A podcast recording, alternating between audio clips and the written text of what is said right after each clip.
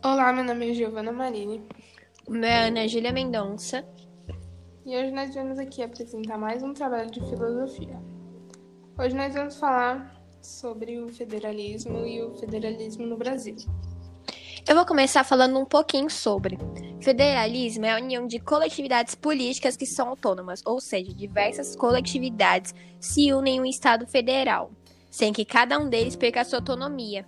Os Estados Unidos é um exemplo disso. Porque, por exemplo, a pena de morte só é legalizada em apenas alguns lugares, porque cada um dos estados é uma coletividade política autônoma. O governo de um país federado é dividido em três. No Brasil, elas são municípios, estados e a União. Se fôssemos um país unitário, todo o poder estaria concentrado no governo federal. Para o federalismo funcionar bem, cada um tem que saber o que ele vai dar e receber dos outros, e o que ele vai fazer e de onde vai arrumar dinheiro para isso. Essas regras são basicamente o Pacto Federativo.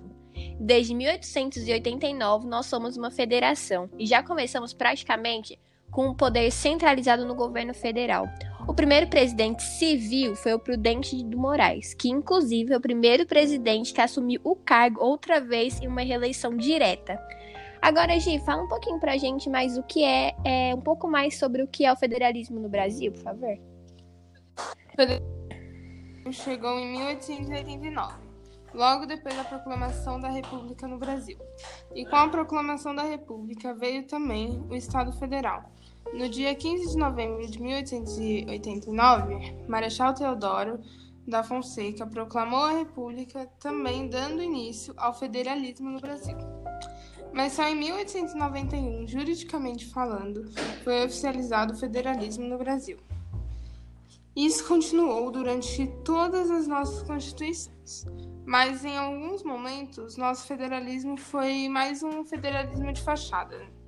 Aconteceu na época do Estado Novo e durante a ditadura militar. Já em 1988, com tudo restaurado, surgiu o primeiro artigo na nossa Constituição, que diz: A República Federativa do Brasil, formada pela União indissolúvel dos estados e municípios e do Distrito Federal, constituiu-se em, em Estado democrático de direito e tem como fundamentos a soberania, a cidadania, a dignidade da pessoa humana, os valores sociais do trabalho e da livre iniciativa e o pluralismo político. Também fala um pouco sobre a federação? 18, que diz a organização política administrativa da República Federativa do Brasil compreende a União, os estados, o Distrito Federal e os municípios, todos autônomos nos termos dessa Constituição. Isso foi um breve resumo que nós fizemos sobre o federalismo e o federalismo no Brasil.